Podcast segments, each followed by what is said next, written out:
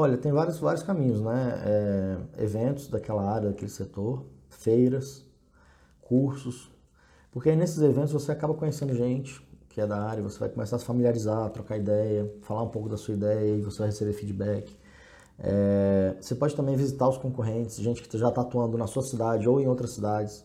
Que se você também conhecer o, o, setor de outras cidades, você vai acabar trazendo ideias que, né, que não tem na sua cidade às vezes.